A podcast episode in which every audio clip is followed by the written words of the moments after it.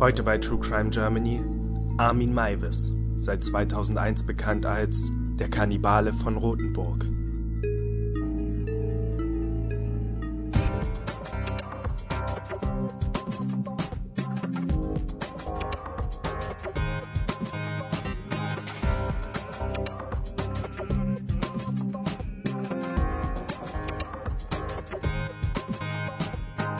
Es ist der 23. August 2016. Herzlich willkommen zu einer neuen Episode von True Crime Germany. Ich bin wie immer euer Moderator Toni und mit dabei sind außerdem Christian.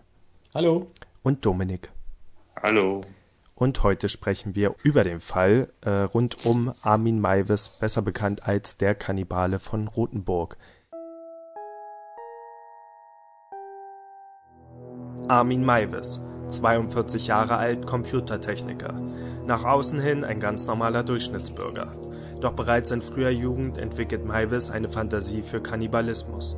Inspiriert vom Roman Robinson Crusoe sollte Maivis seine Gedanken viele Jahre später in die Tat umsetzen und verspeiste sein freiwilliges Opfer, den 43-jährigen Berliner Bernd Brandes.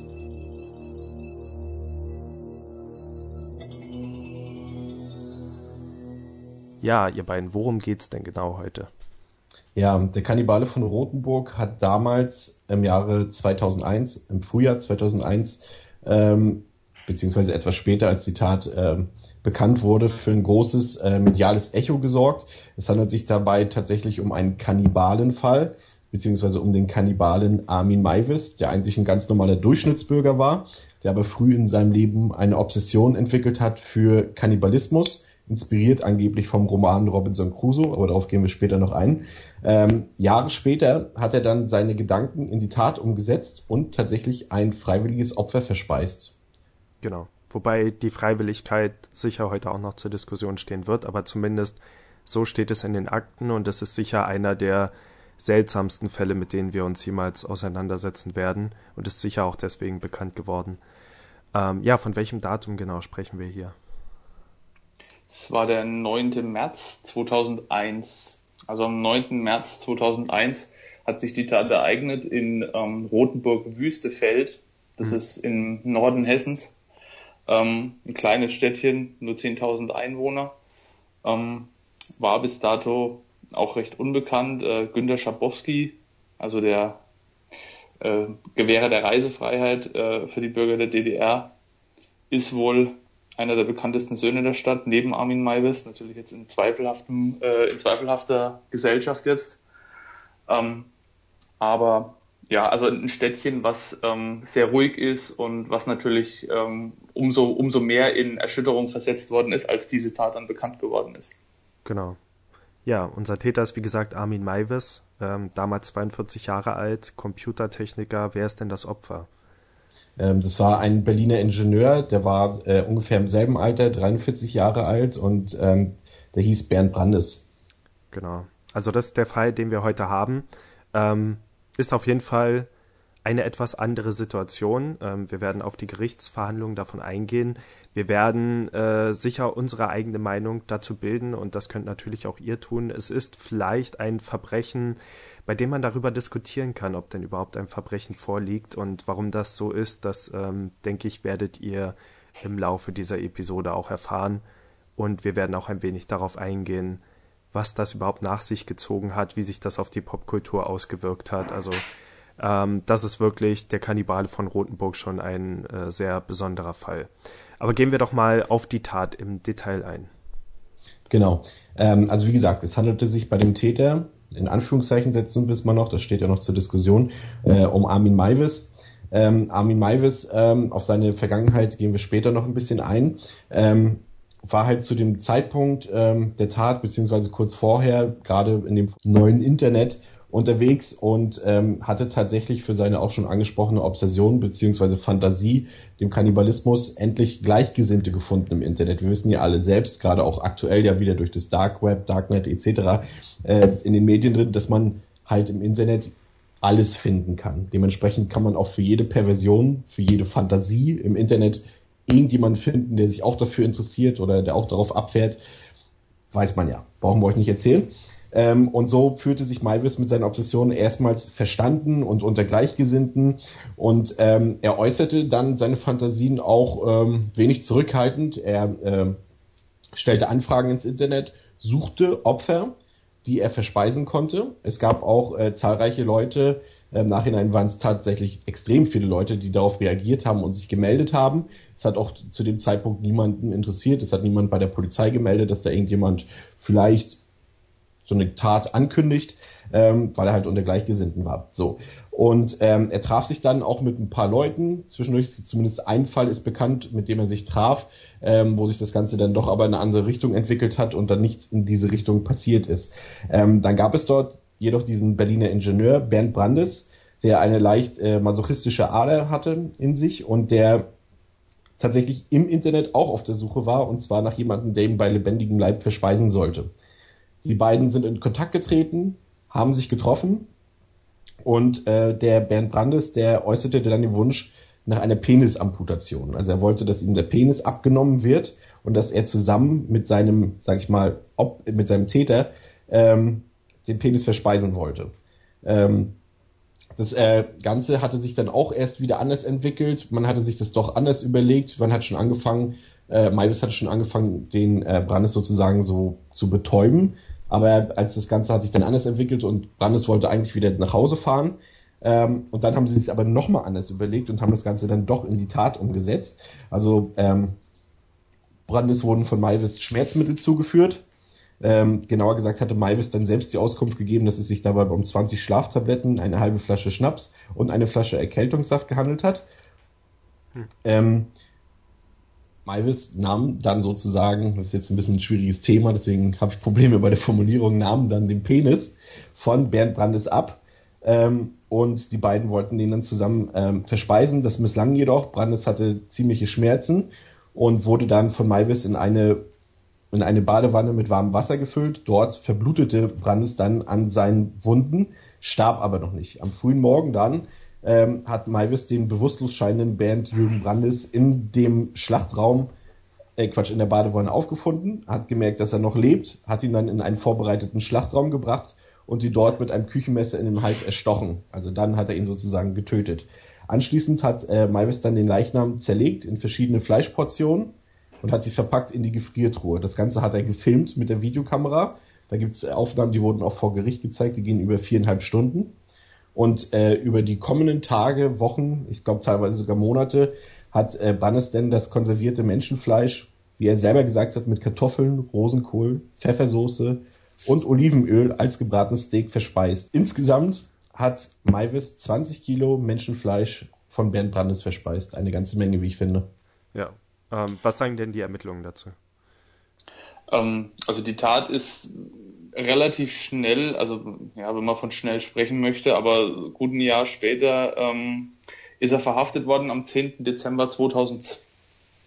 Dem vorangegangen war ähm, ein Hinweis, der bei der Polizei einging von einem Studenten aus Innsbruck tatsächlich, der, ähm, so schreiben es die, die Internetdokumente zumindest, auf eine erneute Kontaktanzeige der ähnlichen Art aufmerksam geworden ist. Also so wie es zu lesen ist, muss Miles wohl nochmal inseriert haben, wobei ähm, das können natürlich auch eine Anzeige gewesen sein, die vorher schon existiert hat. Da gibt es keine genaueren Informationen, aber auf jeden Fall hat ein Student die Anzeige wohl gelesen und hat dann ähm, sich bei der Kriminalpolizei gemeldet und die hat dann eine Hausdurchsuchung angeordnet nach den ersten Ermittlungen. Und bei der Hausdurchsuchung wurden dann eben äh, Blutspuren gefunden, es wurden Schädelknochen gefunden, es wurden ähm, Skelettknochen, also Teile, also halt alle möglichen Teile vom Opfer gefunden und natürlich dann auch in der Gefriertruhe das Fleisch.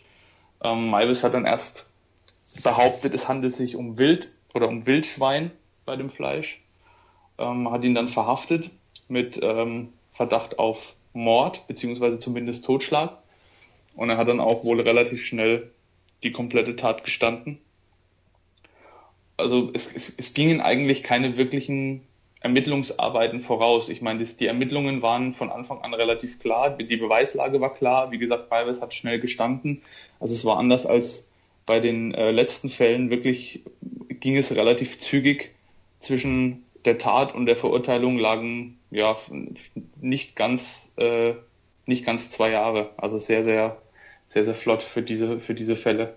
Ich denke, ein großer Unterschied dieses Mal ist, dass wir eben auch wirklich einen klaren Täter haben, was ja in unseren bisherigen Fällen eben nie so ganz eindeutig war. Und ähm, hier sehen wir das ja auch wirklich alles aus der Sicht des Täters und wie du schon gesagt hast, er hat das Ganze eben auch gestanden. Also ähm, ja, das beschleunigt natürlich die ganze Sache. Ja. Was ich, was, ja. was, was ich noch ähm, recht bemerkenswert fand, ist, dass, äh, wenn man nochmal kurz auf Brandes ein, eingehen möchte, dass gerade Brandes ja auch äh, kein unbeschriebenes Blatt in der Szene war. Er hat ja wohl auch schon, äh, so wurde dann später ausgesagt, er hat wohl auch schon Leuten vor Malvis äh, eben angeboten, äh, den Penis abzubeißen und er hat auch ähm, schon verschiedene äh, Kontakte in der Szene gehabt, auch äh, in der homosexuellen Szene. Und die Leute, die dann ausgesagt haben, später haben ihn auch alle als äh, einen Menschen mit einer massiven masochistischen Störung beschrieben. Mhm. Ähm, also auch sowohl Täter als auch ähm, Opfer scheinen zum Tatzeitpunkt, ich sage das jetzt bewusst, massiv gestört äh, gewesen zu sein und auch an einer massiven Verschiebung der Selbstwahrnehmung und der Fremdwahrnehmung gelitten zu haben. Und was ich auch bemerkenswert finde, ist, dass die Recherchen ergeben, dass die Tat von, auf emotionaler Schiene wohl sehr lang geplant war. Die beiden hatten sehr lange Kontakt miteinander, haben viel miteinander geschrieben, haben sich sehr stark ausgetauscht aber die, der Tathergang zeigt ja, dass die eigentliche Planung, sprich der Ablauf, wie soll es ablaufen, wie können wir das so arrangieren, wenn man das, das klingt jetzt krud, aber ne, das, die Gedanken hm. Äh, strengen sich einem ja auf, wie können wir das arrangieren, dass es möglichst äh, so abläuft, wie wir das uns in dem Moment vorstellen. Aber da scheint ja, wenn man, wenn man dann hört, dass das dass 20 Schlaftabletten, Schnaps und Hustensaft als Betäubungsmittel für eine Penisamputation vorgesehen waren, da scheint ja wirklich relativ wenig bis keine Planung Erfolg zu sein, was ja dann auch letztlich an den ähm, an dem Ablauf ersichtlich ist, dass Brandes dann wieder fahren wollte, weil eben, weil es eben nicht so war, wie man sich vorgestellt hatte und also die scheinen wirklich emotional höchst involviert gewesen zu sein, aber keinerlei Gedanken daran verschwendet zu haben, wie können wir das vom Ablauf her ähm, human und, und so gestalten, dass wir beide da das daraus ziehen, was wir in dem Moment daraus ziehen wollen. Ja, vielleicht war es tatsächlich, Entschuldigung, Entschuldigung, vielleicht war es tatsächlich auch ähm, anders geplant, drücke ich mal so, drücke ich es mal so aus. Sie haben ja schon einen Versuch am Abend zuvor gestartet, den sie ja dann abgebrochen haben, wo dann der Brandes dann auch die ganze Sache eigentlich wieder aufgeben wollte. Vielleicht ist, also ist jetzt eine Mutmaßung, weil ich dazu nichts genaues rausgefunden habe. Vielleicht wurde der Vorgang, der erste ja abgebrochen, weil zum Beispiel die Betäubung nicht so gewirkt hat, wie sich das die beiden vorgestellt haben. Also die, nach der ursprünglichen Planung. Und dann haben sie das Konzept quasi über den Haufen geworfen, was sie eigentlich vorhatten. Und es dann doch auf ja. diese, sag ich mal, eher unkonventionelle Art und Weise, wenn man überhaupt von Konventionen in so einem Fall reden kann. Ja. Ja, ja ist gut möglich. Ja, mich überrascht daran der Punkt, dass Maivis tatsächlich schon einen Schlachtraum hatte. Also in irgendeiner Weise muss er das Ganze ja wirklich schon vorbereitet haben und vor allem wirklich vorbereitet haben, dass mit dem Tod einer Person enden soll. Also natürlich mit dem, mit dem Tod von Brandes und eben nicht nur das einzelne, nur in Anführungsstrichen einzelne Körperteile abgehackt werden. Also, keine Ahnung, ein bisschen Planung muss scheinbar in das Ganze hineingegangen sein. Ja. Okay, auf die Ermittlungen und äh, ja, folgte dann natürlich eine Gerichtsverhandlung. Ähm, hier haben wir das erste Datum am 1. Dezember 2003. Der Verteidiger von äh, Maivis war Harald Ärmel. Genau. Ähm, dürfte wahrscheinlich immer noch sein, keine Ahnung. Ist er, bis, ist er bis heute, ja. Ja. Genau. Sie haben auch noch Kontakt regelmäßig und kommen später nochmal zu. Genau. Die ja. Forderung, die er stellte, er fordert den Gesetzgeber auf, den Verzehr von Menschenfleisch unter Strafe zu stellen. Ehrlich gesagt, für mich eine Überraschung, dass das bisher nicht der Fall war, also vor diesem Fall. Ähm, ja, wäre ich einfach davon ausgegangen. Ähm, sein Ziel ist nämlich eine Verurteilung äh, wegen Tötung auf Verlangen zu erreichen, was eben ja eine äh, niedrigere Strafe nach sich ziehen würde als ähm, kaltblütiger Mord oder was auch immer am Ende dann genau. für ein Urteil gefällt worden wäre. Ähm, am 3. Dezember 2003 beginnt der Prozess äh, vor der sechsten großen Strafkammer des Landgerichts Kassel und der Angeklagte legt hier ein umfassendes Geständnis ab. Am 8. Dezember 2003, ähm, der zweite Prozesstag, berichten Polizeibeamte weitere grausige Details über die Tötung des äh, ja, 43-jährigen Brandes. Anschließend werden unter Ausschluss der Öffentlichkeit die Videoaufnahmen von der Tat im Gerichtssaal vorgeführt. Wir haben schon gesagt, ähm, über vier Stunden lang. Am 12. Dezember 2003 ähm, zeigt ein Gutachten, äh, demzufolge Bernd Brandes verblutet ist und vermutlich starke Schmerzen hatte vor seinem Tod. Ähm, nach Berechnung eines Toxikologen muss er einen Blutalkoholwert von 0,8 bis 1,4 Promille gehabt haben. 15. Dezember 2003. Unter Ausschluss der Öffentlichkeit sagen zwei weitere mögliche Opfer von Armin Maivis als Zeugen aus. Ein, ein 34-jähriger Koch, der sich dem Angeklagten als Schlachtopfer angeboten hatte, allerdings nur für ein Rollenspiel, sowie ein 27-jähriger Conference Organizer. 29. Dezember 2003. Der Psychiater Heinrich Wilmer bezeichnet Maivis als körperlich und geistig gesund. Er erklärt, der Angeklagte verfüge weder über Einfühlungsvermögen noch über Selbstkontrolle. Nach Wilmers Ansicht braucht der 42-Jährige eine Psychotherapie, die auch ambulant erfolgen könnte. Ähm, das widerspricht sich gerade der Punkt, oder? Er erklärt ihn als gesund, sagt aber, er braucht eine Psychotherapie. Ähm, ich glaube, der Punkt bezieht sich auf die äh, fehlende Selbstkontrolle mhm. und die fehlende, das fehlende Einfühlungsvermögen. Ich glaube, er war, also es gibt ja, es gibt ja so Eckpunkte, die geistige Gesundheit in solchen gerichtlichen Gutachten definieren. Und ich glaube, nach denen war er nicht auffällig, aber man hat eben eine andersartige, in Anführungszeichen, Störung festgestellt, nämlich, dass er sich nicht in andere reinversetzen kann und dass er ähm, ja, also dass er äh, starke Schwierigkeiten hat, ähm, Empathie zu empfinden mhm. und sich und sich und seinen Verlangen äh, zu kontrollieren. Okay. Und ich glaube, daraufhin hat, hat er eine, äh, Physio eine Psychotherapie angeordnet und eben auch, die auch ambulant erfolgen könnte. Ähm, mit anderen Worten, die Störung ist so geringfügig, so verstehe ich das zumindest, dass eine, äh, ja, ein dauerhaftes Verbleiben von Iris in der Psychiatrie dafür nicht erforderlich ist. Okay. Ähm, am 5. Januar 2004 ähm, berichten vier LKA-Beamte vor Gericht über die Auswertung der bei Maivis sichergestellten etwa 2000 Datenträger. Der Kannibale hatte 1000 Fotos mit Darstellung von Folter und Gewalt sowie homosexuelle Pornografie gesammelt. Rund 50 Bilder zeigten den Angeklagten beim Zerteilen seines Opfers.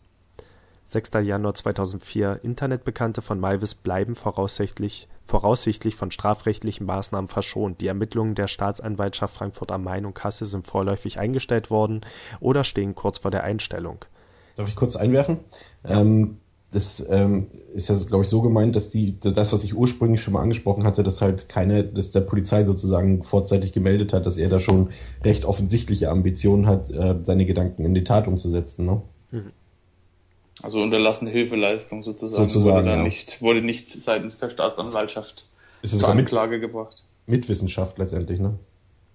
Genau. Teilweise. Mitwissenschaft, ja, oder Beihilfe zum Mord, je nachdem, wie man das dann äh, ausgelegt hätte. Aber wahrscheinlich hätte auch aufgrund der, der, der Fülle an Leuten, die das dann in dem Forum hätten lesen können oder gelesen haben, da wäre das wahrscheinlich eine Massenanklage geworden und ähm, man wollte da vielleicht nicht noch mehr Aufhebens drum machen, als es eh schon der Fall war oder das noch mehr aufblähen.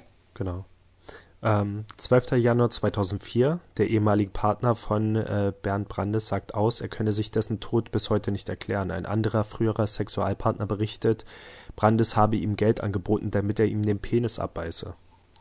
16. Januar 2004. Nach Angaben des Hessischen Landeskriminalamts hatte Maivis per Internet Kontakt mit 29 Gleichgesinnten.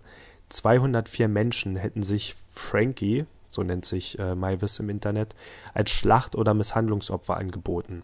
13 hätten gerne zusehen oder mitmachen wollen.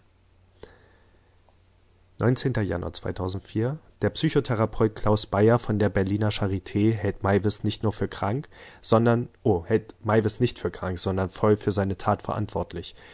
Auch Brandes sei voll steuerungsfähig gewesen, habe aber, aber offensichtlich unter einer schweren masochistischen Störung gelitten. 23. Januar 2004 Auch der Göttinger Psychologe Georg Stolpmann hält Maivis für voll schuldfähig. Er bescheinigt dem Angeklagten eine Beziehungsstörung.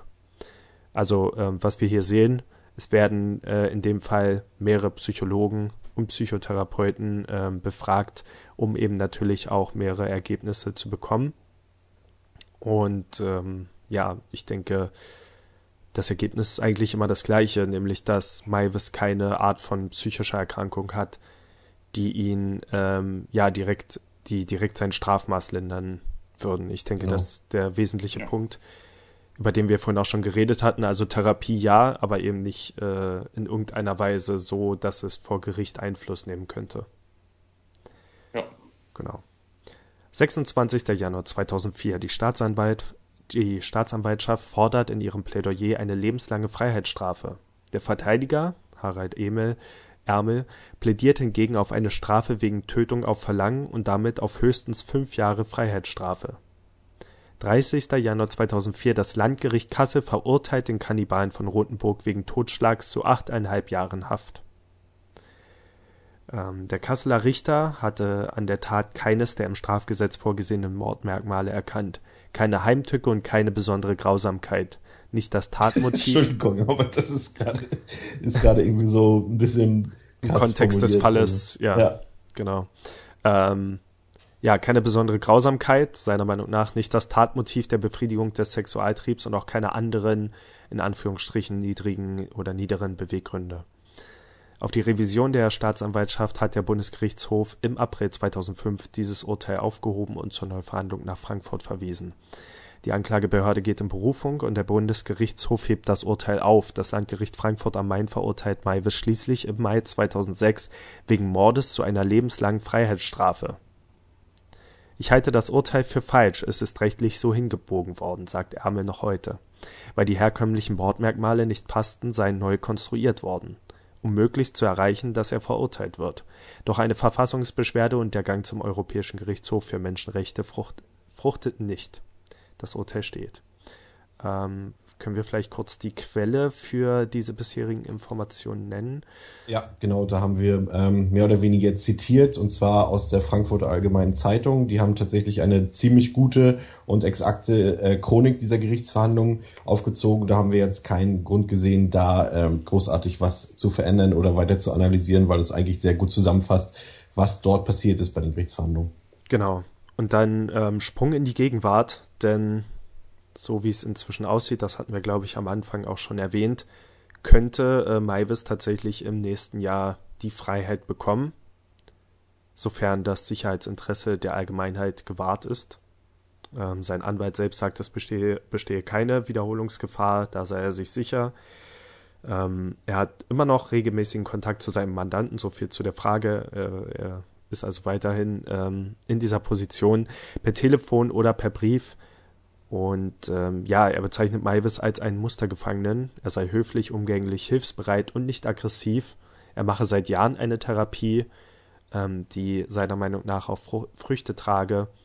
Und ähm, er bezeichnet ihn als geläutert. Und ich denke, es gibt da noch einen interessanten Fakt über Maivis äh, in seiner heutigen Form, Finky. Genau, äh, so abstrakt es auch klingen mag, aber es gab tatsächlich einige Interviews mit Maivis äh, in der Vergangenheit, auch größere Interviews. Das war kein großes Geheimnis, aber ich fand es recht interessant, ähm, die Behauptung von Maivis selbst, dass er heutzutage sich als Vegetarier bezeichnet. Ja, aber kann ich ehrlich gesagt glauben, weil was macht ein Anti-Alkoholiker? Er trinkt kein Alkohol mehr. Ja. Und ähm, ja, kann ich, kann ich nachvollziehen. Also ja. Maivis muss wohl auch, ähm, ich habe jetzt nochmal im Zuge der Recherchen noch ein jüngeres Interview von ihm gelesen, von 2013 war es, glaube ich. Und da hat er auch ähm, über seine Zeit im Gefängnis gesprochen. Er hat gesagt, dass er die Tat bereut, mehrfach, ähm, dass er die gerne rückgängig machen würde, wenn es denn gehen würde. Er betet für Bernd, wie er ihn genannt hat, also Bernd Brandes, sein Opfer. Ähm, er ist ein, ein aktiver äh, Gottesdienst Gänger und Kirchgänger geworden. Also der Glauben, so hat er äh, mehrfach betont, hat ihm viel Kraft gegeben in der Haft. Er hatte eine sehr ähm, enge Beziehung zu verschiedenen äh, Gefängnispfarrern, die eben ihm auch Halt gaben zu einer Zeit, als er halt sehr wenig Halt bekommen hat. Er hat heute auch eine Lebensgefährdin. Das ist auch sehr bemerkenswert, finde ich mit der er hofft, sich unter anderem Namen nach der Haft ein, äh, ja, neues Leben halt aufbauen zu können. Und ähm, er spricht auch äh, von sich als einer anderen Person als zum, zum Tatzeitpunkt. Er hat halt in der, in, der in der Verhandlung oder in den Verhandlungen, das ist auch von verschiedenen Personen, unter anderem vom Gerichtsvollzieher bestätigt worden, sehr, sehr ruhig und fast schon ähm, ja fast schon lethargisch von dem von der Tat berichtet, so als würde er von einem Fußballspiel erzählen. So hat es der Gerichtsmediziner formuliert, der da dabei war. Und ähm, das, das kann man natürlich jetzt auslegen in verschiedene Richtungen, aber Fakt ist, er ist heute auf jeden Fall, ähm, er stellt sich selbst, das, da gibt es auch eine gute Dokumentation, da sieht man das ganz gut. Ich glaube, die gibt es auch auf Watch Ever, ähm, wo man ihn sehr, sehr häufig zu Wort kommen lässt und viel erzählen lässt. Ähm, er macht weder einen, einen äh, kranken Eindruck, noch macht er irgendwie einen komplett äh, boshaften Eindruck, sondern einfach nur, ähm, er sagt, er war damals gestört, er kann es heute nicht mehr nachvollziehen, er wird es definitiv nicht wieder machen und man ist da wirklich auch geneigt, den Worten zu glauben. Also er scheint auch wirklich äh, eine große Veränderung durchgemacht zu haben was in der mich Zeit, frage, die er jetzt im Gefängnis war. Was ich mich frage, ist, ähm, für mich ist es so ein bisschen, bildet es so ein Kontrast, dass er selber von sich sagt, dass er eigentlich lieber jetzt in Ruhe gelassen werden will und sich ein neues Leben aufbauen will und mit einem neuen Namen und gar nicht mehr so daran erinnert werden will. Aber man schon feststellen kann, dass er schon recht selbstdarstellerisch sich in den letzten Jahren, eigentlich schon von Beginn der Verurteilung an, sich äh, geäußert hat in Interviews und sich schon sehr in den Medien auch äh, präsentiert hat, finde ich. Ja, das ist, das ist richtig. Ich meine, das ist, man kann natürlich die Frage stellen, hat er das gemacht, um sich selbst eine Bühne zu verschaffen, so wie es einige behaupten, oder hat er es gemacht, um, das kam auch in diesem Interview im Übrigen raus, dass er dieses Bild vom Kannibalen von Rothenburg ganz, ganz schrecklich findet. Er versteht, hat er gesagt, warum er dieses Bild hat, aber er findet es halt schlimm, dass er so gebrandmarkt wird und dass die Medien das so sehr aufbauschen und, und zu einem, zu einem Horrorfilm hochstilisieren, ähm, obwohl er eigentlich sagt, äh, das war ein, es war eine schlimme Tat, die aber ähm, nicht keineswegs so spektakulär und, und äh, Hollywood-artig fast schon oder Horrorfilmartig abgelaufen ist, wie es die Medien gerne darstellen. Und ähm, vielleicht hat er das auch verwendet dazu, um, um das Bild so ein bisschen zurechtzurücken, was die Menschen von ihm haben, wenn das, sofern das überhaupt noch möglich ist. Ja, das ist so meine, äh, meine Vermutung. Lässt sich sicherlich drüber streiten. Also ich finde es schon ein bisschen sehr, also er verharmlost sich selbst so ein bisschen damit. Also wie gesagt, wir gehen ja, ja gleich noch ein bisschen genauer darauf ein, aber ich finde schon ein bisschen sehr äh, kleinkariert zu behaupten, dass diese Tat nicht so grausig sei, wie sie geschildert worden ist. Ich meine, der Typ hat immer gar nicht mal, ob wir jetzt, ob wir die Frage jetzt stellen, was Mord, was nicht Mord, was auch immer, aber er hat einen Menschen gegessen und das ist jetzt nichts, was alltäglich passiert in Deutschland. Und einen Menschen zerlegt vor allem. Also das kommt noch dazu. Ja. Ich, ich denke auch. Also gerade dieser dieser starke Kontrast. Ähm, wir haben eben einmal diesen diesen Mann in der Gegenwart, ähm, der von allen Seiten, ja gut, natürlich von seinem Anwalt auch irgendwie als total vernünftiger Mensch und so weiter bezeichnet wird, was natürlich stimmen mag. Wir haben eben die an, andererseits die Person in den Medien und allein den Namen der Kannibale von Rothenburg. Als ich das das erste Mal gehört habe oder das erste Mal nach Jahren wieder, bin ich von einer Person ausgegangen, die wahrscheinlich 10 oder 20 Menschen gegessen hat. Ähm, aber natürlich macht's die, die Zahl der Personen nicht unbedingt besser. Also das sind vielleicht eher die Umstände, aber es ist jetzt nicht so, man kann jetzt nicht sagen, oh, er hat nur eingegessen und er möchte es jetzt hinter sich lassen. Also das ist natürlich auch der Grund, warum so viele Psychologen gebraucht werden, um da wirklich ein, ähm, ja, um, um wirklich vor Gericht auszusagen und festzustellen, was das für eine Person ist. Und ähm, ich glaube, Dominik hatte sowas gesagt, wie er hat, er redet über diese Sachen inzwischen wie über ein Fußballspiel oder so. Das passt natürlich schon wieder eher in das Bild eines Psychopathen, also ja. sehr kontrolliert und das ist sehr schwierig, so eine Person dann einzuschätzen. Und ich kann mir vorstellen, dass das selbst für für äh, Psychologen schwer sein kann, letztendlich eine Entscheidung darüber zu treffen, ob so eine Person auf freien Fuß kommen soll oder nicht. Also gerade deswegen finde ich diesen Fall auch ehrlich gesagt ein wenig faszinierend. Der eine Punkt, in dem ich aber zustimmen würde, ist eben, dass ähm, das Ganze in den Medien etwas ungerecht behandelt wird. Also die Art, wie es in Filmen dargestellt wird und so weiter, ähm, lässt eigentlich nur dieses eine Bild offen, nämlich das eines äh, blutrünstigen Kannibalen. Ja, aber du hast halt dieses, was du, was du schon gesagt hast, eben, er hat, einerseits hast du diese Gleichgültigkeit bei ihm, natürlich stehen zwischen den Aussagen natürlich auch um gewisse Zeiträume. Er hat ja nicht gesagt, an dem einen Tag ähm, beziehungsweise der Psychologe hat festgestellt, dass er das wie so ein, wie so ein Fußballspiel geschildert hat, also sehr sachlich, ruhig, neutral, objektiv, wie auch immer. Ähm, und auf der anderen Seite sagt er, er betet jeden Tag für, für Bernd Brandes. Also das ist schon ein Widerspruch, auch wenn da Jahre zwischenstehen. Entweder hat er sich halt wirklich entwickelt und hat diese Tat wirklich für sich verarbeitet, oder es steckt halt doch eine gewisse Art von Kalkül dahinter, ne? Ja, aber nach glaub, 15 glaub, Jahren ist, also 15 Jahre sind ja. eben auch wirklich eine lange Zeit. Also er hat er hat es am Anfang so geschildert. Ich glaube, was was ich also meine meine persönliche Vermutung ist, dass ihm am Anfang gar nicht so richtig klar war, warum er jetzt eigentlich verurteilt wird. Weil für ihn war das so von Anfang an so, okay, wir haben das im gemeinsamen beiderseitigen Einverständnis gemacht. Wir haben uns beide mehrfach, so wurde es ja auch dargestellt, versichert, dass wir es ernst meinen, dass wir das durchziehen wollen. Und ähm, er hat, glaube ich, in dem Moment keine, also er hat sich schon, er wusste schon, was er gemacht hat, aber er hat sich nicht wirklich als verurteilungswürdig diesbezüglich gesehen. Ich glaube, für ihn war das eher so, wenn man es jetzt mal ganz vereinfacht ausdrückt, Sterbehilfe. Na, so, so, mhm. ich will jemandem helfen, der eh schon aus dem Leben scheiden möchte, der am liebsten keinen einzigen Tag mehr existieren möchte. Brandes muss wohl auch, das ist auch belegt, glaube ich, in E-Mails, ähm, zumindest habe ich das so gelesen, muss wohl ihm auch geschrieben haben, dass es kaum erwarten kann, ähm, bis seine, also so äh, sinngemäß, bis meine Existenz durch deinen Mund ausgelöscht wird oder irgend sowas. Also ziemlich, auch ziemlich unheimlich. Das, daran erkennt man eben diese massive Störung, die, die auch Brandes hatte. Ähm, und er hat ja auch sämtliche Dateien von seinem Computer gelöscht, bevor er zum Malwes aufgebrochen ist. Er hat versucht, seine komplette Existenz bis dato ähm, von vorne bis hinten auszulöschen und am liebsten auch die Erinnerung an sich. Also da, da steckt meines Erachtens auch viel, viel mehr dahinter, was nie wieder aufgearbeitet werden konnte, weil man ihn ja nicht mehr fragen konnte. Aber ähm, er muss wohl auch wirkliche sehnsüchtige Todeswünsche gehabt haben, die, die er eben auf diese Art und Weise dann ähm, äh, zur Verwirklichung ja. bringen wollte. Und ich glaube, so hat es, so hat es Maivis von Anfang an oder am Anfang gesehen. Mhm. Mittlerweile, zumindest wenn man ihm glauben möchte, dann nicht mehr so, aber am Anfang war für ihn das so, ich habe jemanden, der wirklich ganz, ganz, ganz dringend sterben wollte, einfach dabei geholfen und es so versucht so zu tun, wie er das möchte und wie auch ich möchte und hat sich vielleicht selbst gar nicht wirklich so als, als schuldig im, im, im eigentlichen Sinne dann gesehen. Das stimmt, aber ähm, ich glaube, ihr hattet den Punkt erwähnt, dass wohl Brandes bei dem ersten Versuch dann schon die, das Ganze abbrechen wollte und Maivis muss ihn dann wohl überredet haben, weiterzumachen oder wie war das?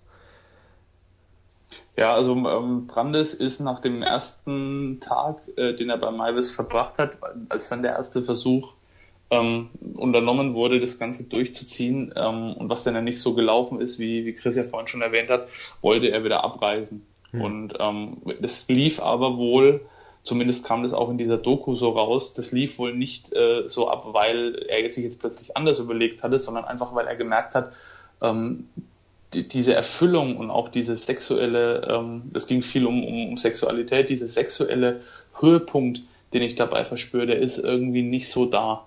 Hm. Und, und ähm, er wollte dann wohl anders seinem Leben irgendwie ein Ende setzen und ähm, Miles hat dann versucht, ihn zu überreden, um ihm zu sagen, ich will da bei dir sein. So kam es eben in dieser Doku rüber. Die war recht, die hat sich recht ein, eingehend mit dem, mit dem, mit dieser zwischenmenschlichen Beziehung auch beschäftigt. Hat wohl zu ihm gesagt, ich will bei dir sein, ich will, dass wir das gemeinsam machen.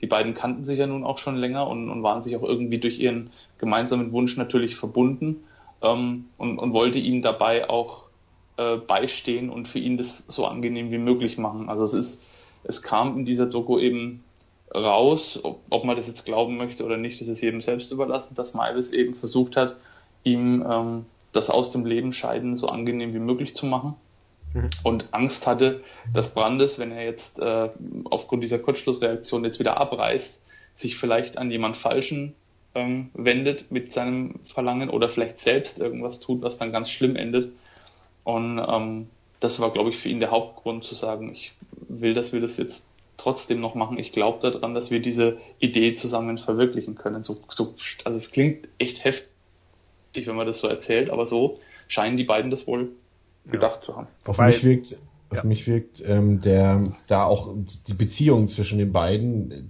so nenne ich es jetzt mal, ähm, ist auch eigentlich ganz klar ähm, abgesteckt zwischen ähm, dass ähm, Maivis auf jeden Fall der dominante Part ist und ich kann mir auch schon vorstellen, dass er halt, nachdem sie es beim ersten Mal abgebrochen haben, schon auch durchaus seine Überredungskünste ähm, gezeigt hat, während äh, Brandes ja ganz klar ein sehr devoter Mensch gewesen sein muss. Also er wirkt ja schon auch in den ganzen Schilderungen, die man so in den Dokumentationen, in den Aufzeichnungen so erkennen kann, sehr unterwürfig auch, dass er vielleicht dann auch, ähm, ja, ich weiß nicht so recht. Also er, mir kommt ähm, die Rolle Maivis immer so ein bisschen zu klein vor, teilweise. Also ich, ich, ich sehe da äh, den Brandes, natürlich, er hat seinen Wunsch gehabt und geäußert, aber gerade dadurch, dass sie es halt einmal abgebrochen haben, ähm, wirkt die ganze Sache doch schon ein bisschen komisch auf mich. Also ich kann mir schon vorstellen, ist natürlich auch eine Mutmaßung, dass äh, Maivis da ihn vielleicht, na bedroht haben wird er nicht, aber schon ein bisschen seine Autorität hat spielen lassen, auf jeden Fall. Ja, was wir dabei natürlich nie vergessen dürfen, ist, dass so ziemlich alle Informationen über diesen Tathergang ja von Maivis selbst kommen, denn sonst haben wir wirklich keine Informationen. Wir haben ansonsten noch das Video, was dann eben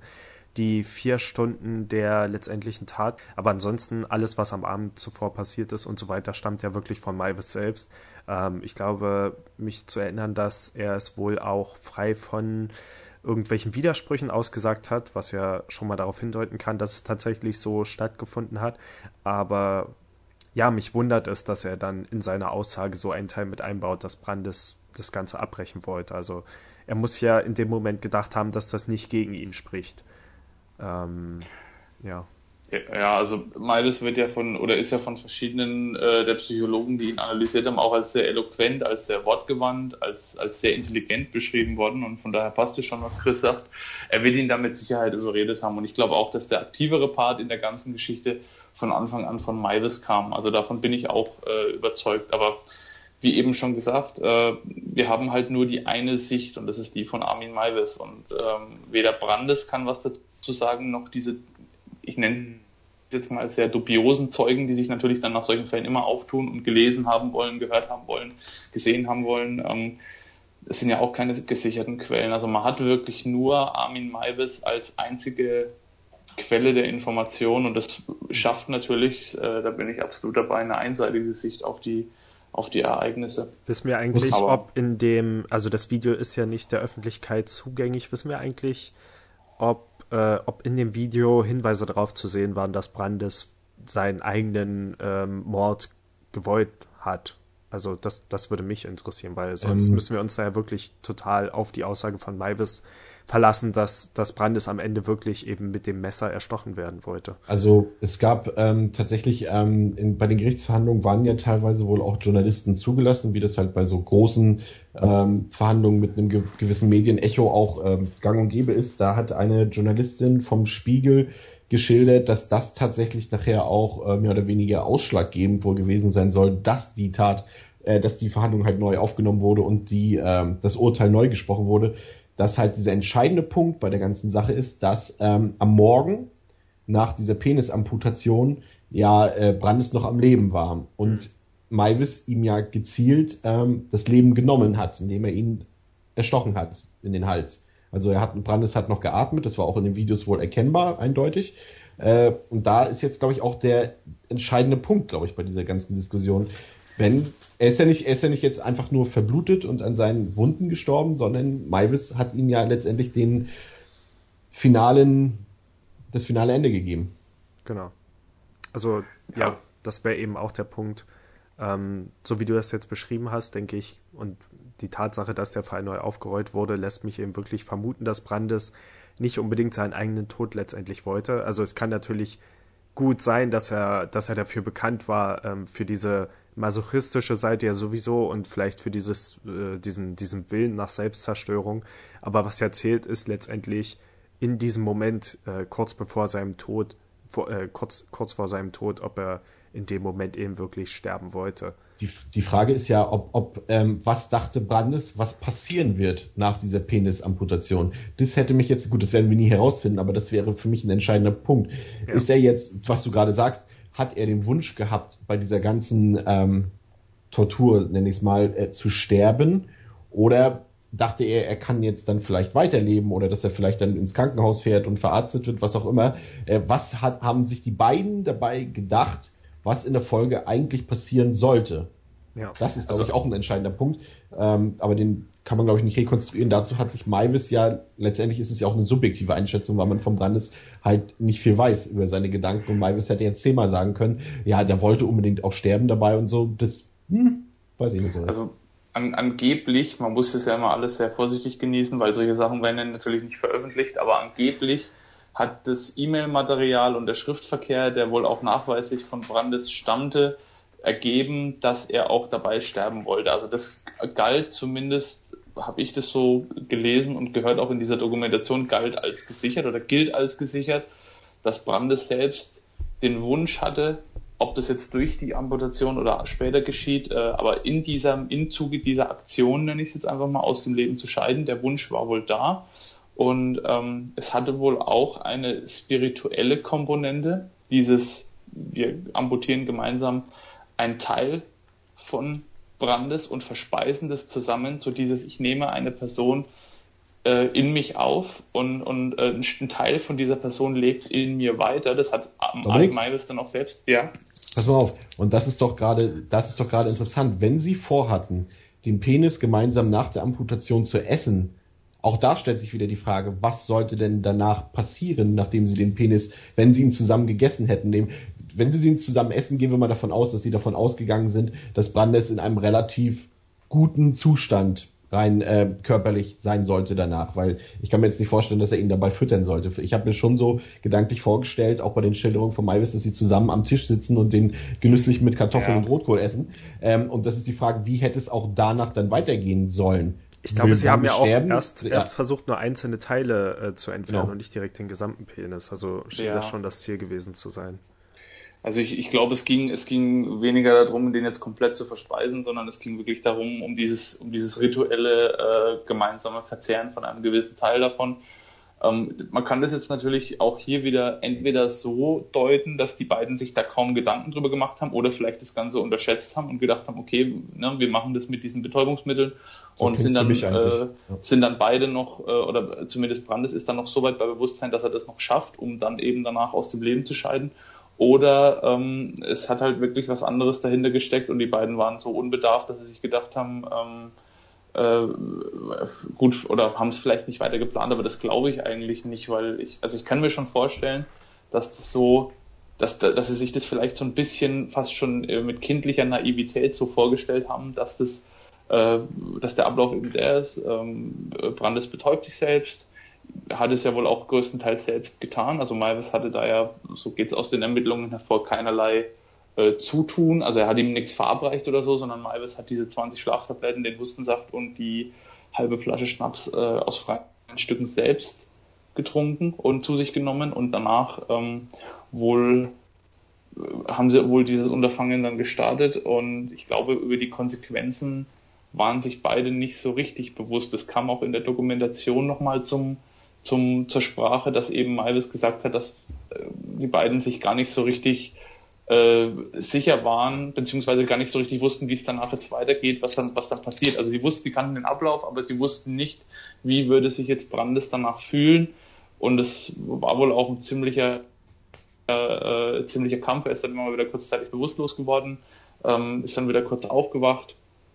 Und ähm, er selbst sagt ja, Malvis sagt ja, er hat nicht gewusst, dass Brandes noch lebt. Er, hat, er ist davon ausgegangen, dass er tot ist, hat ihn dann auf diese, mhm. auf diese Schlachterbank gelegt, hat, hat ihm dann diesen, diesen Halsstich verabreicht und hat erst auf Video später gesehen, ähm, dass, dass Brandes noch gelebt hat und geatmet hat zu dem Zeitpunkt. Und als er mhm. dann, äh, als er ihn dann äh, verspeist hat. Aber Moment, warum, warum dann der Halsstich, wenn er das, genau. das ergibt doch dann nicht wirklich Sinn. Also wenn er ihn für tot gehalten hätte, wozu dann der Stich in den Hals? Ja, das, ich mir ja, das ist die, die, die Frage ist halt, ähm, wusste er das, also wusste er, dass er in dem Moment noch am Leben ist? Was hätte er denn, was hätte er denn groß tun können? Das ist halt so die, die große Frage. Selbst wenn er es gewusst hätte, hätte er ihn liegen lassen sollen und weiter leiden lassen sollen, weil er hat definitiv gelitten, hm. äh, absolut. Oder hätte ihn in Anführungszeichen erlösen sollen. Ähm, ja. Vielleicht war es ihm, vielleicht war es ihm bewusst, vielleicht hat er es auch wirklich nicht gewusst und wollte nur noch mal sicherstellen, dass es eben, dass da wirklich kein Leben mehr in ihm ist ähm, das ist klar, das ist natürlich widersprüchlich, da gebe ich dir recht. Das, äh, einerseits das ist der Unterschied, nicht, ne? vor allem das ist der Unterschied zwischen, zwischen Mord und Nichtmord letztendlich. Ja. Ähm, und, und vor allem die Frage ist ja auch, gut, na klar, selbst wenn Brandes gewollt hätte, hätte er sich in diesem Moment nicht mehr äußern können. Aber auch, weil wir, weil du vorhin gesagt hast, dass in den Aufzeichnungen, in den E-Mails und so weiter immer der Wunsch von Brandes geäußert wurde, ähm, dabei auch zu sterben bzw. ums Leben zu kommen, ist die Frage, ob er diesen Wunsch auch im Angesicht des Todes immer noch geäußert hätte. Das ist halt genau. die Frage. Das eine ist, sie eine Fantasie vorher zu äußern, sie dann aber später tatsächlich auch umzusetzen. Das ist halt der krasse Unterschied, ne? Genau. Also ja, ich sehe da auch nochmal einen Unterschied zwischen, zwischen ähm, Beihilfe zum Selbstmord war es in dem Moment ja dann eigentlich nicht mehr. Also wenn, zumindest wenn das stimmt, dass er nicht mehr wirklich wusste, ob er noch lebt oder nicht, dann kann man ja wirklich nicht mehr davon sprechen. Also dann kann man ja nicht mal wirklich Theo Theorien aufstellen, dass Brandes in dem Moment vielleicht gesagt hat, mach mir ein Ende oder so. Also ich finde das auch äh, sehr schwammig. Wie, wie eindeutig liegen diese Informationen eigentlich vor nach der Gerichtsverhandlung? Natürlich, das Video ist nicht öffentlich. Ähm, ich habe in verschiedenen Quellen sehr verschiedene Sachen gelesen. Ähm, also die, Spiegel, die Spiegeljournalistin hat eigentlich relativ deutlich, ist auch eine Doku, die können sich auch auf YouTube angucken, ist von einem äh, britischen Journalisten, der sich, der auch in Rothenburg war und sich mit beteiligten Freunden und so weiter unterhalten hat. Und diese Journalistin sagt, dass in dem Video eindeutig zu erkennen ist, dass Brandes auf jeden Fall sich bewegt hat und geatmet hat. Hm, okay. Ja, also es ist eine schwierige Situation. Ich meine, von der Rechtslage her wäre es eigentlich nicht mal, also wir reden, glaube ich, wirklich eher von einem moralischen Standpunkt, weil ähm, rein, rein rechtlich gesehen ist es sowieso unterlassene Hilfeleistung und in irgendeiner Weise Tötung oder Mord oder eben ähm, Tötung auf Verlangen oder wie es letztendlich genannt wurde. Ähm, aber wenn man natürlich nochmal ja. von einem moralischen Standpunkt ausgeht, wie gesagt, ähm, ich war überrascht, dass überhaupt Kannibalismus zu dem Zeitpunkt scheinbar noch nicht äh, ähm, illegal war. Wobei ich das auch noch nicht wirklich recherchiert habe. Das wäre eigentlich nochmal interessant, das zu es, tun. Es war halt ein gesellschaftliches Tabu, wie es mhm. halt auch, da bin ich mir jetzt auch nicht sicher, korrigiert mich bitte, wie es ja Inzest eigentlich auch ist, aber das wurde ja dann irgendwann, glaube ich, in der Rechtsprechung auch festgelegt, dass es verboten ist. Mhm. Und so ist es halt auch beim Kannibalismus gewesen, dass es halt keine, es gibt halt manche Sachen, werden halt in der Rechtsprechung erst festgelegt, wenn sie tatsächlich aufgetreten sind. Ja, und ähm, wie gesagt, es gab ähm, vergleichbare Fälle, aber ähm, da hat, wurde scheinbar dann nicht weiter in der, da ging es dann halt mehr um, um nur als Beispiel mal, Joachim Kroll ist ja auch einer der berüchtigten Serienmörder in Deutschland, der hat halt auch Teile seiner Opfer verspeist. Aber ähm, da ist der Unterschied halt, dass er sie nicht umgebracht hat, um sie zu verspeisen, sondern es wahrscheinlich aus irgendeinem anderen niederen Instinkt getan hat. Aber er war, war hauptsächlich der Mörder und nicht der Kannibale. Aber bei, bei äh, Maivis ist er ja eher der Kannibale als der Mörder. Hm. Weil da ja schon von vornherein die Absicht war, diese Menschen zu essen. Und es gab halt wahrscheinlich, weil dieser Fall noch nicht so vorgekommen ist in dieser Art und Weise, halt nichts in der Rechtsprechung, weil du kannst erst etwas da aufnehmen, wenn es tatsächlich auch vorkommt in dem Sinne. Das ist natürlich nicht ganz richtig, man kann auch so Gesetze festlegen, aber manche Sachen denkt man halt auch gar nicht. Und Kannibalismus im Jahre 2001 ist abstrakt. Tut mir leid, aber es ist abstrakt ja. in, in dem Jahr. Ich denke, ich denke, für die Rechtsprechung war es einfach so ein, wenn man jetzt mal die komplette Emotionalität und die, ähm, die moralische Komponente außer Acht lässt, war es einfach nur festzustellen, ähm, lag eine, eine Tötung auf Verlangen vor. Die Tötung auf Verlangen wäre mit einem wesentlich milderen Strafmaß belegt worden. Das zeigt ja auch das erste Urteil über acht Jahre Freiheitsstrafe ähm, oder lag wirklich ein Mord vor? Also sprich ein, äh, ja, aus, aus niederen Gründen war eben eine der, der Komponenten oder eben, ähm, äh, was war es noch? Es gab noch irgendwie andere, andere medizinische oder andere rechtliche ähm, Stichpunkte, die für Mord äh, relevant waren, die eben dann auch vom Gericht in, in, äh, in Kassel nicht erkannt wurden. Ähm, und da ging es eben nur darum, das festzustellen. Und da denke ich eben auch, dass dieses Videomaterial letzten Endes äh, ausschlaggebend war, weil eben da raus ersichtlich war, dass ähm, Brandes halt noch am Leben war und weil es halt auch keine eindeutigen Beweise gab. Ab dem Zeitpunkt, wo Brandes bei Maivis äh, sich aufgehalten hat, gab es ja nur noch die Aussagen von Maivis und das Videomaterial. Andere Beweismittel gibt's ab diesem Zeitpunkt ja nicht mehr. Äh, und wie eben Chris auch schon gesagt hat, ist es nirgends belegt, dass Brandes nicht noch in letzter Minute seine, seine Meinung geändert hat und vielleicht gesagt hat, bring mich bitte ins Krankenhaus, ich will Richtig. nicht sterben das, die, diese, diese, diese Möglichkeit, die muss betrachtet werden und das hat mit Sicherheit dann auch das, äh, Ober, äh, der obere Gerichtshof dann festgestellt. Und eben auch ähm, diese Grausamkeit, das war das, wo, wo Chris vorhin, vorhin gelacht hat, ähm, äh, weil es eben so absurd klingt, diese Grausamkeit, ich glaube, diese Grausamkeit, die nicht festgestellt worden ist in Kassel, die bezog sich nicht auf die auf die äh, Tat selbst, weil die ist grausam, da müssen wir glaube ich nicht diskutieren, sondern eher auf die Tatsache, dass keine menschliche emotionale Grausamkeit seitens ja, Malvis ausgeübt wurde. Also sprich, Malvis hat nicht versucht, aus sadistischen, so ist es in, auch in einer Doku dargestellt worden, was äh, halt auch sehr stark diskutabel ist, äh, er scheint nicht versucht haben, aus sadistischen Gründen jemanden zu töten, um ihm seines Lebens zu berauben, um selbst daraus einen Lustgewinn zu erzielen, sondern es ist in beiderseitigem Einvernehmen entstanden. Das war eben die Auffassung vom Gericht in Kassel.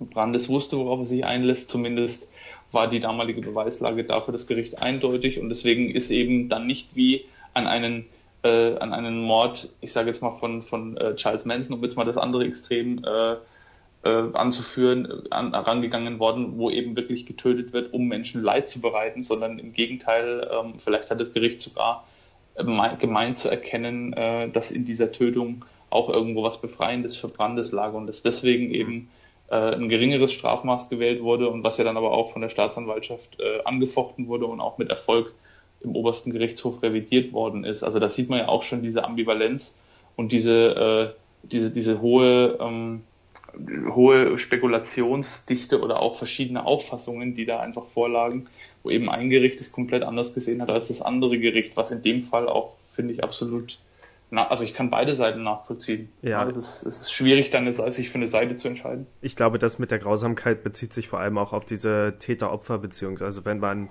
jemand beispielsweise vor seinem Mord, äh, äh, vor, vor der Ermordung Grausamkeiten zufügt, wie wir es ja zum Beispiel in unserem letzten Fall hatten, ähm, und hier die, die eigentlichen Grausamkeiten, also zum Beispiel das Zerlegen der Leiche, haben ja erst nach dem Tod des Opfers stattgefunden. Also ich denke, das wird vor allem auch anders gewertet. Wobei man immer noch sagen muss, also ich denke ähm. auch dieses, dieses Zerlegen des Opfers darf man nicht unterschätzen. Also auch da gehört wahrscheinlich eine gewisse Kaltschnäuzigkeit dazu. Und du darfst nicht vergessen, die Penisamputation ist ja auch ein Zerlegen des Opfers, was bei lebendigem Leib stattgefunden hat. Ja. Auch ja. wenn da natürlich Brandes, wie gesagt, gesagt hat, mach mal. Das ja. stimmt. Ja, es ist genau das, das war das, was ich gemeint habe eben. Also dieses, dieser, diese Sadismus-Komponente, die in vielen Mordfällen zum Tragen kommt, dass ich jemandem äh, Leid verursachen möchte, um mich selbst gut zu fühlen oder um mir selbst einen Lustgewinn zu verschaffen, ähm, die scheint hier scheint hier, ich sage jetzt bewusst so, äh, gefehlt zu haben. Nämlich, Wenn ich drüber nachdenke, äh, Dominik, ja. bin ich mir da gar nicht so sicher.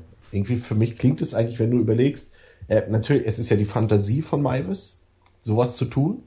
Und ähm, es ist ja für ihn ein Lustgewinn eigentlich gewesen.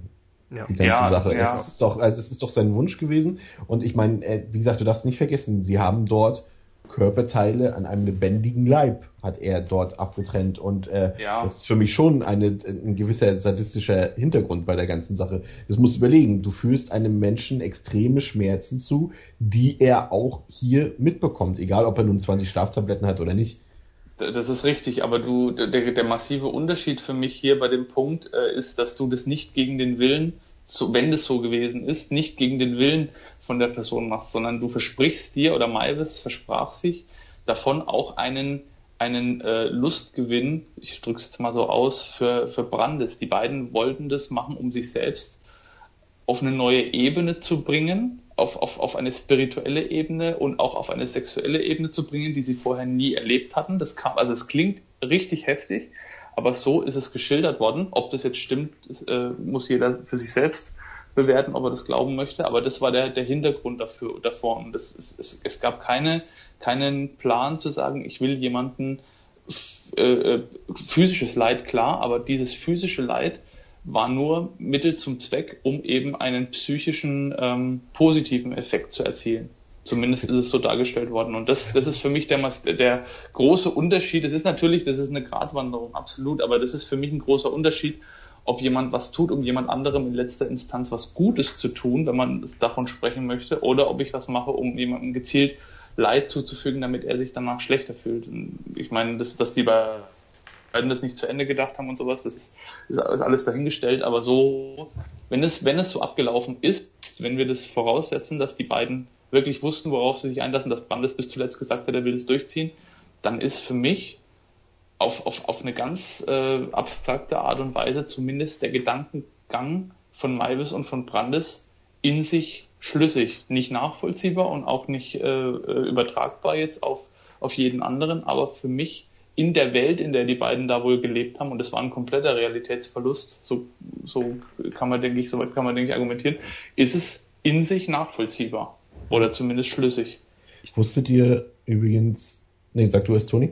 Äh, ähm, was mir auf jeden Fall hier in dieser Diskussion auch wieder auffällt, ist, dass wie, wie merkwürdig das eigentlich ist, dass wir einen Fall haben, der so so eindeutig ist, wie man es sich wahrscheinlich vor Gericht nur wünschen kann. Wir haben ein Beweisvideo von der Tat, das viereinhalb Stunden lang geht. Wir haben eine, ein Geständnis, ein, eine eindeutige Aussage vom Täter selbst. Und trotzdem ist dieser Fall so, so unglaublich kompliziert und verstrickt und so schwer, dort wirklich selbst auch ein Urteil zu wir, finden. Wir diskutieren quasi mehr als bei unseren umgekehrten Fällen. Genau, ja. Also das ist so eine merkwürdige Sache bei so einem Fall, wo wirklich so viele Beweise vorliegen und wie gesagt, viereinhalb Stunden Videomaterial, wo ja wirklich viel dabei, was wir jetzt natürlich nicht haben, aber vor Gericht, wo so viel dabei herauskommen äh, muss. Und dann haben wir erst eine Verurteilung für nur acht Jahre, die dann nochmal neu aufgerollt wird und doch zu lebenslänglich.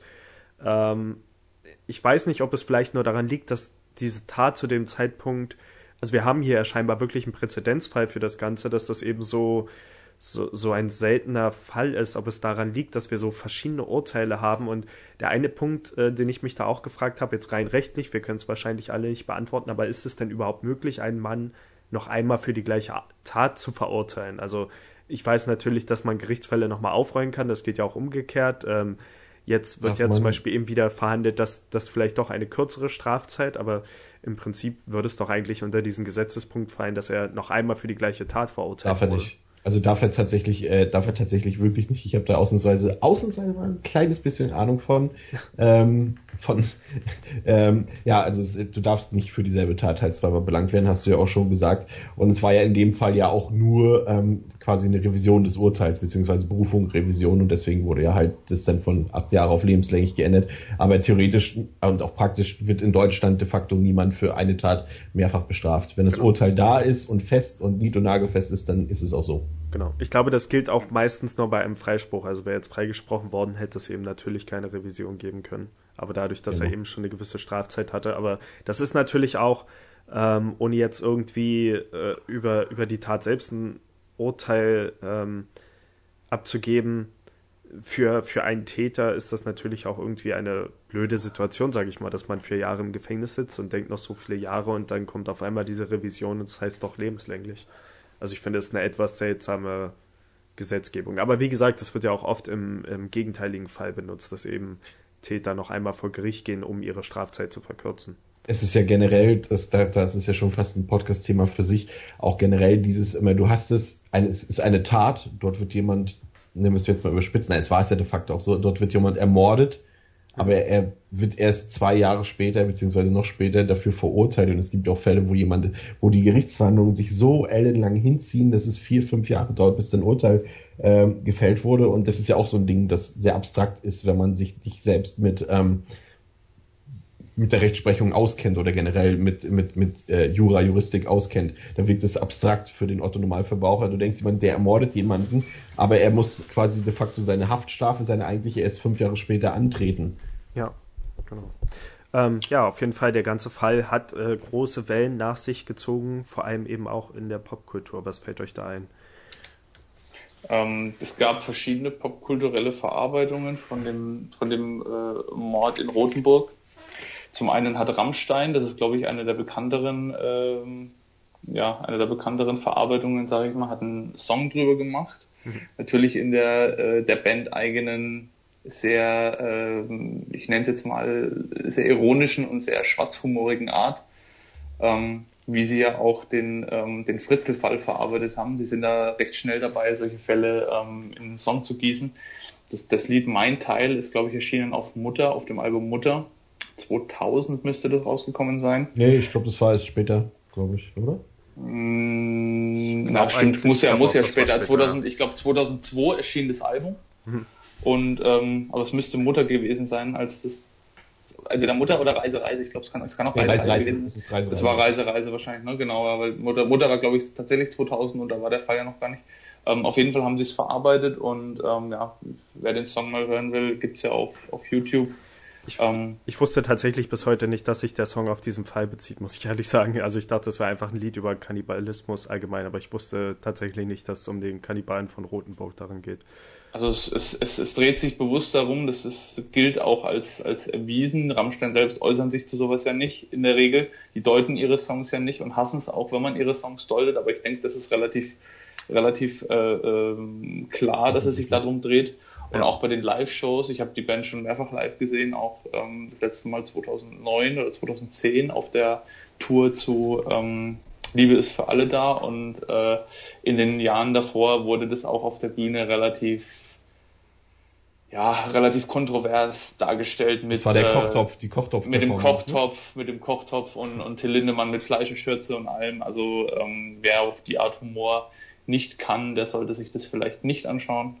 Ähm, eine zweite Verarbeitung, ähm, auch in einem Lied, gab es auch noch, da muss ich tatsächlich nochmal nachschauen, weil das habe ich, ähm, hab ich mir nicht gemerkt. Es gab mehrere Bands, die das verarbeitet haben, neben Rammstein noch. Ähm, Moment.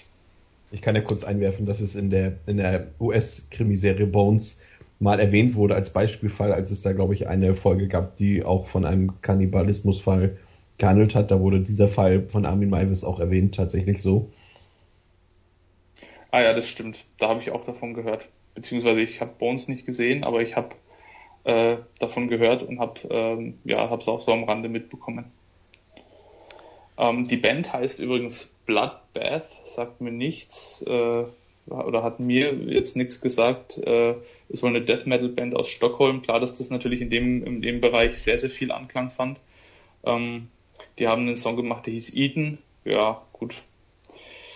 Ähm, ist halt, ja. ja was, muss man, was, muss man, denke ich, nicht viel dazu sagen eigentlich. Was, was vielleicht äh, natürlich auch ein riesiger Unterschied ist zu unserem heutigen Fall, zu den beiden vorangegangenen, ist, dass wir damals beim ähm, Joxe und bei den Gördemorden nur eine filmische Aufarbeitung durch Aktenzeichen XY ungelöst hatten und hier gleich bei diesem Fall es zwei Spielfilme gibt tatsächlich. Also ich habe einen davon gesehen, einen davon, äh, der tatsächlich eher Mainstream äh, angesiedelt ist, nicht. Und zwar ähm, der Film, der bekanntere, ist äh, Rotenburg. Ähm, der hat auch tatsächlich noch eine interessante Geschichte, die den Film für viele auch am Ende interessanter gemacht hat. Es ja. war eigentlich mehr oder weniger ein, ein Schnellschussfilm in dem Sinne, ja. der halt äh, auf die Tat aufgesprungen ist sozusagen, obwohl man mit Thomas Kretschmann noch einen der bekannteren deutschen Schauspieler an Bord hat. Aber gerühmt wurde der Film eigentlich eher durch äh, die rechtlichen Schritte, die Armin Maivis und sein Anwalt äh, gegen den Start des Filmes eingelegt haben. Also sie konnten mehrfach verhindern, dass der Film überhaupt gezeigt wurde. Ähm, später wurde er dann auch gezeigt, aber ich glaube, es war erst vier oder fünf Jahre nach, nach äh, Produktionsende des Films. Also es hat sehr lange gedauert, aber der Film hat halt vor allem deswegen auch äh, seinen, sagen wir mal, berühmt-berüchtigten Charakter, weil er halt als Raubkopie viel im Internet unterwegs war und immer gesagt wurde, oh, guck dir das an, das ist voll krass und so. Soll aber gar nicht so krass sein. Im Gegensatz nee, also, zu, Dominik? Ja, im Gegensatz zu Cannibal, ganz kurz noch zu Rotenburg. Also du hast ja schon angesprochen, der Film hat eine ähnliche Geschichte hinter sich wie die, wie die Tat selbst, nämlich er wurde wohl durch, durch Maives, ähm, also Maives hat gegen den Film ähm, ja, äh, geklagt, weil er eben seine Persönlichkeitsrechte verletzt sah. Das äh, Gericht hat dem wohl auch stattgegeben. 2008 hat das Oberlandesgericht Frankfurt ähm, ein Urteil ähm, äh, ja, also ein, ein, ein Urteil ähm, gesprochen. Äh, gesprochen, ja, oder ein, ein Urteil verhängt, äh, um diesen Film eben aus dem Verkehr zu ziehen und das Inverkehrbringen des Films strafrechtlich äh, eine strafrechtliche Relevanz zuzuweisen, also sprich unter Strafe zu stellen. Und dagegen wurde dann wiederum Revision am Bundesgerichtshof eingelegt, äh, was dann 2009 auch Früchte getragen hat. Und der Film darf seit 26.05.2009 wieder ganz normal gezeigt werden. Und der kam danach dann auch raus der kam dann sogar, glaube ich, noch in die Videotheken ähm, mit relativer. Verspätung. Da war natürlich dieses ganze Bohai um den Fall schon längst vorbei und keiner hat sich so wirklich mehr dafür interessiert. Ähm, der Film muss auch sehr schlecht gewesen sein. Thomas Kretschmann, also ich habe ihn nicht gesehen, aber Thomas Kretschmann ist jetzt für mich auch kein kein Hochkaräter unter den Schauspielern, den kann man mal in einen, äh, in einen Wanted als Bösewicht reinstecken, hey, der fünf Minuten Screentime hat. Ja, okay, gut, da gehen die Meinungen auseinander, aber ich, also ich denke, wir sind uns einig, wenn man sagt, äh, eine so vielschichtige Rolle äh, kann man ihm vielleicht jetzt nicht unbedingt äh, zutrauen, dass er da wirklich viel rausholt. Und ähm, ja, so ist der Film dann auch relativ schnell verendet und hatte relativ, bis auf dieses Bohai eben, was da am Anfang drum gemacht wurde, relativ wenig, was für ihn sprach. Ähm, du hast angesprochen Cannibal, eine weitere filmische Verarbeitung, die ich damals relativ zügig, nachdem sie erschienen ist, auch auf einer raubkopierten irgendwie CD von einem Kumpel kurz, bekommen habe. Wusstest du, also bei mir war es so, ich habe den Film auch gesehen mit einem Kumpel, aber ähm, wir dachten tatsächlich, dass es Rotenburg ist. Genau, war, genau so was bei mir auch. Genau so was bei mir auch. Ich habe auch gedacht, es ist Rotenburg und habe den angemacht und habe nach schon nach zwei Sekunden, bevor, da hat man ihn noch gar nicht gesehen, glaube ich, irgendwie den, den Hauptdarsteller, wusste ich schon, das kann nicht Rotenburg sein, weil der Film wirklich sehr, sehr äh, amateurhaft gedreht ist. Und ich meine, das tut dem Film, der Atmosphäre des Films natürlich äh, keinen Abbruch, im Gegenteil, aber ich finde, das ist meine persönliche Meinung dazu, so ein Ereignis muss man nicht unbedingt filmisch verarbeiten, vor allem wenn es noch verhältnismäßig frisch ist und vor allem nicht auf so eine Art und Weise. Und ich habe den Film gesehen, das war einer der wenigen Filme, die ich ausgemacht habe, ja. spätestens dann äh, zur Mitte hin, weil der Film hat neben den relativ äh, harten Splatter-Szenen, ähm, die natürlich die komplette Schlachtung und alles en Detail zeigen, was auch nicht unbedingt sein muss, meines Erachtens bei so einem Fall, auch Hardcore-Pornografie, äh, homosexuellen Pornografie zu bieten, die auch in diesem Kontext nicht wirklich äh, ästhetisch ist. Also es ist von vorne bis hinten eine dicke äh, Anti-Empfehlung von mir. Schaut euch den einfach nicht an. Das ist. Ja, kann ich bestätigen. Der Film ist scheiße einfach. Das muss man wirklich sagen. Ja. Der ist echt absolute Grütze. Ich glaube, selten, selten habe ich so einen plakativen und so wirklich auf diese expliziten ausgelegten Szenen äh, so einen Film gesehen. Also das ist so, sag ich mal, du hast Eli Roth Hostel oder sowas, aber der hat trotzdem irgendwie, der erzählt eine Geschichte drumherum und so. Hier ist es wirklich eine Aneinanderreihung von Szenen, die dich einfach nur abstoßen sollen.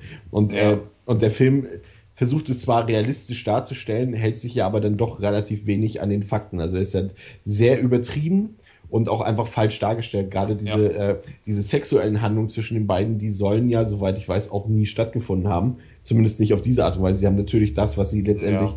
was passiert ist, als eine Art sexuelle Handlung gesehen. Aber soweit ich weiß, hatten sie jetzt keinen Geschlechtsverkehr miteinander.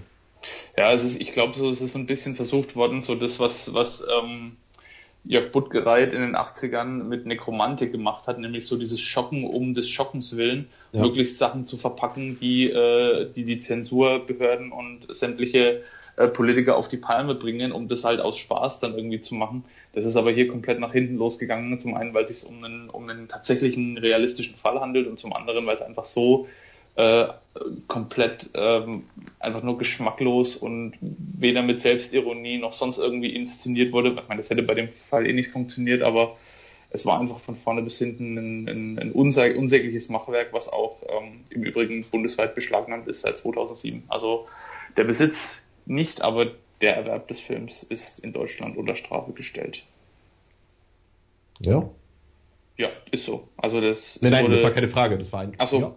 Okay, ist, äh, ja, ist äh, tatsächlich so. Also es ist, ja, leider, leider hat es das gegeben, wie gesagt, ähm, aber das sind so die bekanntesten popkulturellen Verarbeitungen, die und mir jetzt so eingefallen sind.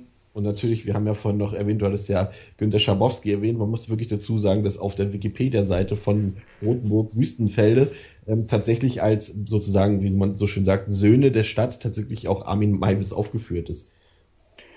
Was ich, was ich auch, ähm, das vielleicht noch als kleinen Hinweis, was ich auch bemerkenswert finde, der Film Feed, der australische Thriller, bei dem es um, um das, äh, auch um sexuellen Lustgewinn durch Mästen von Frauen geht. Der Film ist im Übrigen gar nicht so schlecht, muss ich jetzt äh, hier mal sagen.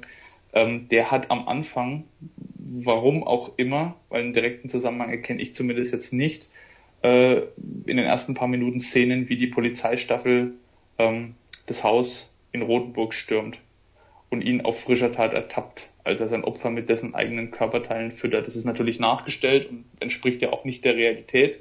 Ähm, aber man hat sich wohl dazu entschieden, diesen Fall äh, aufgrund von irgendwelchen Parallelen da zumindest am Anfang noch mit zu verarbeiten. Das wusste ich jetzt persönlich gar nicht mehr, das war mir gar nicht bewusst. Ich habe den Film zwar gesehen, aber. Vielleicht auch wegen der Tatsache, dass halt beide, also die Tat in dem Film Feed, die wurde ja, glaube ich, auch gefilmt sozusagen äh, von dem Täter, glaube ich, und äh, beim Kannibal von Rotenburg ja auch letztendlich. Ja, aber die, also ganz ehrlich, das äh, ist abstrakt. Für mich ja. sind das zwei komplett unterschiedliche, ähm, ich nenne es jetzt mal Fetische und zwei komplett unterschiedliche äh, Bereiche. Ich kann es mir ehrlich gesagt nicht erklären, warum. Obwohl da doch, eigentlich ist es eigentlich ist es, okay, wir wollen gar nicht so nah jetzt noch auf die Filme eingehen, aber ähm, letztendlich ist es ja in beiden, äh, jetzt in beiden Fällen ist Quatsch, das eine ist ein Film und das andere ist ein echter Fall, aber ähm, dass es ähm, eine Fantasie gibt von jemandem und dass jemand sich freiwillig opfert und äh, jemand eine dominante Rolle spielt, der das Opfer quasi ausnutzt in dem Sinne. Also es ist ja eigentlich dasselbe. Du hast äh, Brandes, der sein Penis opfert, du hast äh, dort einen Menschen, der seinen Körper opfert und du hast dort jemanden, der den anderen Menschen mästet und hier, der den anderen Menschen isst, der das also die Rollenverteilung ist ähnlich. Ja, gut, ja, gut, es, ist, es geht halt jetzt auch zu sehr ins, ins da müssen wir jetzt ja. zu sehr ins Thema eindringen, aber das eine ist auch, hat, hat was mit Abhängigkeit zu tun und mit jemandem von sich abhängig machen und das hat bei, bei Brandes, glaube ich, gefehlt. Soll jetzt auch nicht das Thema sein, äh, fand ich nur bemerkenswert, dass das bei so einem Film am Anfang noch mit lief, aber das wäre es dann auch, zumindest von meiner Seite mit den äh, bekannteren popkulturellen äh, Verarbeitungen. Es gab noch Kleinigkeiten, aber die sind meines Erachtens nicht unbedingt erwähnenswert. Okay, ja. habt ihr da noch was zu dem Fall, bevor wir zum Ende kommen? Ähm, ich habe noch äh, was allerletztes und zwar äh, wusstet ihr tatsächlich, dass, äh, wo wir gerade bei Filmen sind, dass Armin Maivis tatsächlich eine Vergangenheit hat, die total extrem stereotypisch wie aus einem Film wirkt. Also es ist ja. tatsächlich so gewesen, dass äh, er, wie sagt man so schön, ein Muttersöhnchen, sagt man ja immer so schön. Ich will da jetzt keinem Unrecht tun, auch mit der Begrifflichkeit nicht. Aber Malvis selbst war halt ähm, der älteste von drei Söhnen und stand trotzdem immer die ganze Zeit im Mittelpunkt. Und ähm, der Vater hat halt früh die Familie verlassen und die Familie mehr oder weniger zerstört dabei. Und die Mutter behandelte dann die Kinder so wie Mädchen, habe ich gelesen. Und äh, die Mutter selbst äußerte einen ziemlichen Hass auf Männer. Also es wirkt alles so wie so eine, so eine Vorgeschichte aus so einem Film, wie wurde jemand zum Mörder, weil dann auch noch halt damit zurechtkam, dass der kleine Armin Maivis nicht damit zurechtkam und dann Robinson Crusoe gelesen hat, wo es ja diese eine Szene gibt, wo die Figur von Freitag von Kannibalen verfolgt wird und er fand diese Idee des Kannibalen damals schon ziemlich interessant und hat da langsam angefangen, diese Obsession zu entwickeln Ursprünglich wollte Maivis auch kein IT-Fachmann werden, sondern äh, er wollte Berufssoldat werden. Das finde ich übrigens recht interessant, weil das ja, sag ich mal, Bundeswehr, Armee, Militär ist ja auch immer so eine Frage der Unterwürfigkeit mit Dominanz, mit Devot, Befehle erteilen, Befehle empfangen. Also das finde ich gar nicht so uninteressant bei der ganzen Sache. Ähm, und er, weil das er entwickelte eine Alkoholsucht, weil er auch Beziehungsprobleme hatte. Da in dieser Reportage, in dieser britischen wurde auch geschildert, dass er halt versucht hat, Beziehungen aufzubauen, das aber immer wieder gescheitert ist, dass er deswegen Alkohol getrunken hat und seine Karriere deswegen kaputt gegangen ist. Ähm, dann ist seine Mutter irgendwann gestorben und dann ist es so ein bisschen so wie im Psycho, dass er dann erst seine Freiheit so genießen konnte und, und sie erlebt hat und dann halt die ganze Sache mit dem Internet und so weiter anfing. Aber ich fand halt diese Vergangenheit schon so extrem stereotypisch. Mich wundert da eher, dass er sich vor Gericht nicht darauf berufen hat, dass er so leiden musste als Kind. Das fand ich wiederum ähm, ja. beachtenswert, das ist ein völlig falscher Ausdruck dafür, aber äh, bemerkenswert, dass er das nicht gemacht hat. Also die Vergangenheit ist, glaube ich, auch sogar, wäre sogar einen eigenen Cast wert, bin ich der Meinung, weil für mich klingt das auch so psychomäßig, also wie der Film Psycho, ähm, so eine, eine recht herrische Mutter, die auch gewisse äh, Hassfantasien hat auf eben Männer in dem Fall und das ihre Söhne auf die eine oder andere Art und Weise spüren lässt. Aber ähm, was mich noch interessieren würde, ähm, natürlich, wenn jetzt äh, ihr da draußen sagt, wir würden da gerne nochmal was dazu hören, dann meldet uns das bitte zurück. Gebt uns auch bitte generell Feedback in allen Bereichen. Ähm, wir versuchen da wirklich auch drauf einzugehen. Und was mich ganz besonders interessieren würde, wie seht ihr Hörer das? Wie, wie steht ihr zu dem Fall? Was habt ihr für eine Meinung von Maivis, von der Tat? Ähm, sagt ihr vielleicht, für mich ist das ein sadistischer Killer, der auf, auf ewig hinter Schloss und Riegel gehört? Oder sagt ihr, ähm, äh, ich finde auch, man hat ihm vielleicht ein Stück weit auch Unrecht getan oder ähm, er versucht das Ganze zu nutzen, um jetzt da irgendwie vielleicht äh, trotzdem noch zweifelhafte Berühmtheit zu erlangen. Würde mich sehr interessieren, wie ihr zu dem Fall steht. Also bitte gebt uns da Genau. Sehr gerne über die üblichen Kanäle Rückmeldungen. Am besten die Bürger in Rotenburg. True Crime GER, also. dieses Mal habe ich es hinbekommen. die, die, Bürger, ja. die Bürger, noch zum Abschluss, äh, die Bürger in Rotenburg selbst äh, interessieren sich tatsächlich übrigens nicht mehr für den Fall.